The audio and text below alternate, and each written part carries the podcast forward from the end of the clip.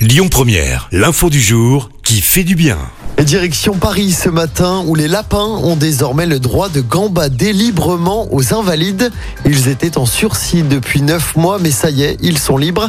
Les dizaines de lapins qui ont élu domicile sur la pelouse des invalides à Paris sont désormais intouchables. L'annonce a été faite la semaine dernière par la préfecture de police de Paris. Cette dernière les avait classés en nuisibles l'année dernière. Cela donnait la possibilité aux militaires de les réguler et donc d'en tuer une quarantaine par an.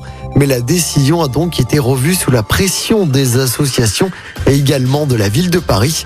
Selon la préfecture de police de Paris, la colonie de lapins est à l'origine de dégâts matériels importants.